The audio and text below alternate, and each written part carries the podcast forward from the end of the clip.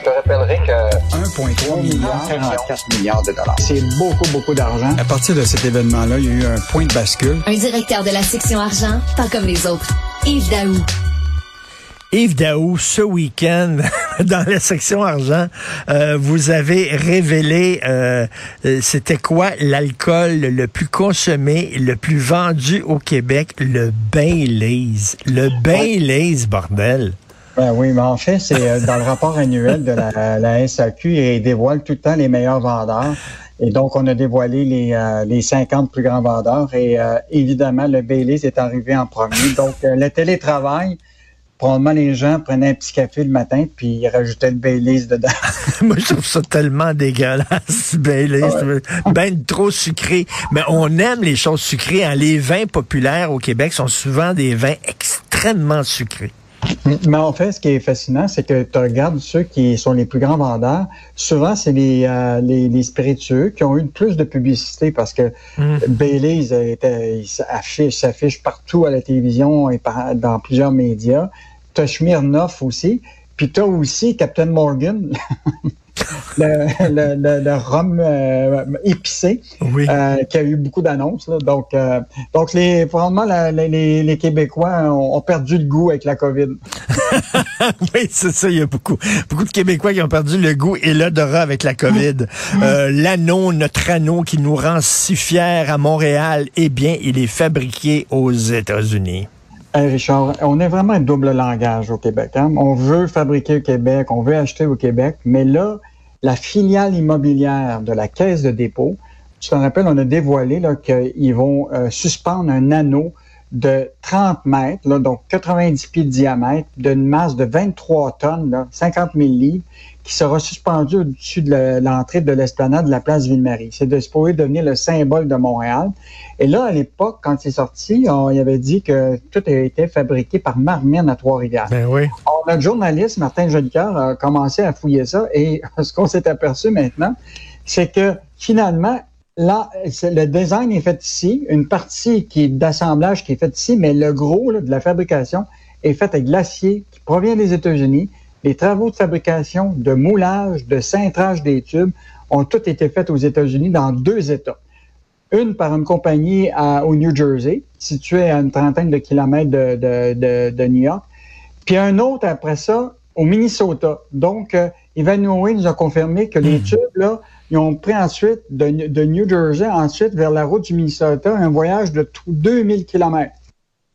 bon, on n'en a pas, nous autres, des aciéries ou des alumineries qui auraient pu faire ça parce qu'ils vont être ils vont être assemblés ici, mais ils seront pas faits ici. Puis ben là, les, gens du milieu sont en beau joie le vert. Ben, en fait, on a parlé à deux entreprises. Une entreprise qui s'appelle Show Canada, de le PDG Jean Labadie. Lui, là, il a fait des structures artistiques de toutes sortes de, de, de, matériaux là, pour Broadway, le Cirque du Soleil, euh, les Jeux olympiques, tout ça. Puis il dit, écoute, des pièces architecturales de cette grandeur-là, on aurait été capable de faire ça parce qu'oublie pas, il n'y a pas eu d'appel d'offres hein, dans ce dossier-là. C'est la, la, la, firme d'architectes Claude Cormier associé avec Ivan qui ont décidé d'aller de l'avant.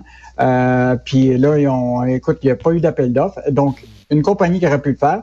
Il y a un autre, une compagnie qui s'appelle le Groupe mondial spécialisé dans la transformation du métal. Lui, ici, il est surpris. Il dit, il fait un temps où ce que 50% des structures d'acier utilisées au Canada venaient du Québec. Hum. Donc, euh, mais là, ce qui est encore plus fascinant, Richard, et ça, là, c'est vraiment la, la cerise sur le Sunday. Là, c'est l'industrie de l'aluminium qui ne digère pas.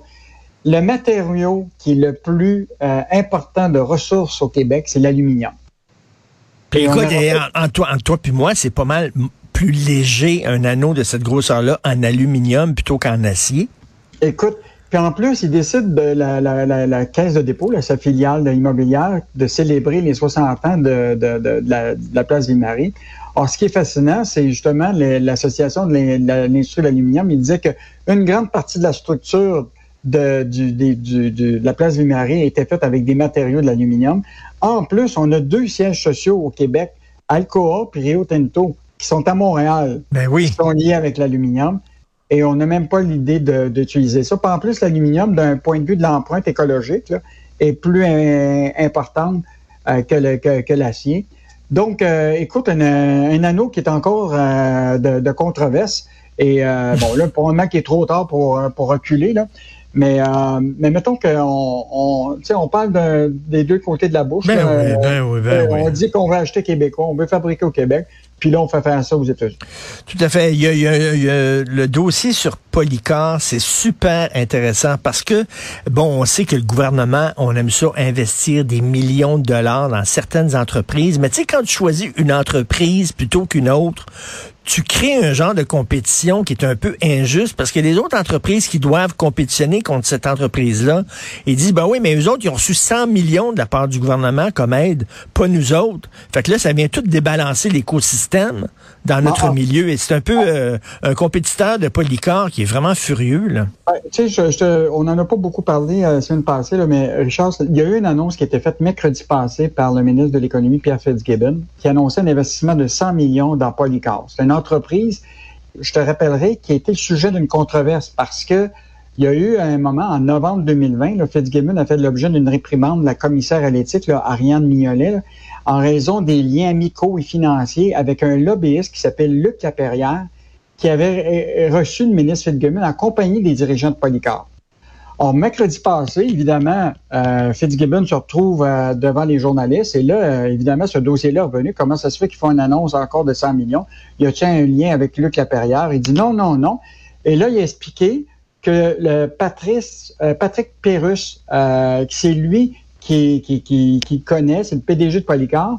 Et là, il y aurait eu un coup de fil il y a deux mois euh, de lui pour justement parler de son intérêt de, de, de, ce projet-là, de, de, vouloir maintenir le siège social de Polycar au Québec, tout ça. Puis là, Fitzgibbon a, a pris cet appel-là.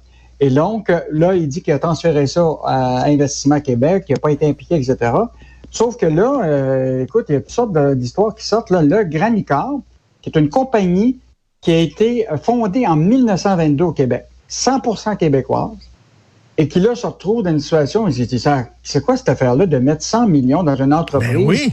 alors que nous, là, ça fait 100 ans qu'on est au Québec, euh, on a des actionnaires québécois, on est dans le granit, et le gouvernement n'a pas d'affaires là-dedans.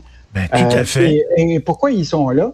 Et là, la question, c'est que même lui a envoyé actuellement une lettre à François Legault de revenir sur cette décision-là, parce qu'il dit que ça va débalancer complètement Ben, l'industrie du, du- du granit au Québec. Euh, et là, je te rappellerai que Polycar là, euh, va toujours appartenir à- encore à des intérêts euh, de l'extérieur, torontois, qui est Birch Hill. Incroyable. Alors que bon, nous, on va prendre une portion de l'action qui va être à peu près 20% avec Investissement Québec. Mais cette entreprise-là, Granicar, là, c'est 100% québécois. Incroyable. On favorise des entreprises qui ne sont pas basées au Québec. On leur envoie des millions de dollars alors que les entreprises d'ici qui disent comment ça se fait, vous investissez pas chez nous, vous faites pas confiance à l'expertise, au savoir-faire du Québec. Hallucinant, comme tu dis. Là. Vraiment. Mais, euh, Richard, il faut quand même rappeler que Polycar là, a quand même euh, des usines ici au Québec. Là. Il y a 1300 personnes qui travaillent chez Polycar, dont 400 au Québec. Mais il, il en demeure pas moins que quand il y a des interventions euh, du ministre Fitzgibbon de, de par la bande avec Investissement Québec, c'est sûr que ça débalance tout le temps les. euh, puis je te rappellerai que tu sais, les interventions du ministre de l'économie, là, ils, se sont multipliées. Tu te rappelles le programme PAC, là, Hum. qui vise à aider les entreprises sous forme de prêts remboursables, de prêts. Il Oui. faut que tu fites dans les critères. Or, euh, le ministre Fitzgibbon est intervenu dans au moins 10 dossiers où ce que l'entreprise ne fitait pas dans les critères. Et donc, il est intervenu personnellement dans ces dossiers-là pour dire, ben là, il fallait qu'il y ait de l'aide. Donc, euh, c'est cet interven- interventionniste-là là, qui pose, soulève toujours des questions. Euh, et donc, aujourd'hui, là, euh, ce, ce PDG-là de, de, de là, en appelle au euh, premier ministre Legault pour euh, reculer cette, cette décision de l'investissement. Tout à fait. Polycar. Excellent texte de Francis Alain. Merci beaucoup, euh, Yves. On se reparle demain. Bonne journée. Bonne journée. Bye.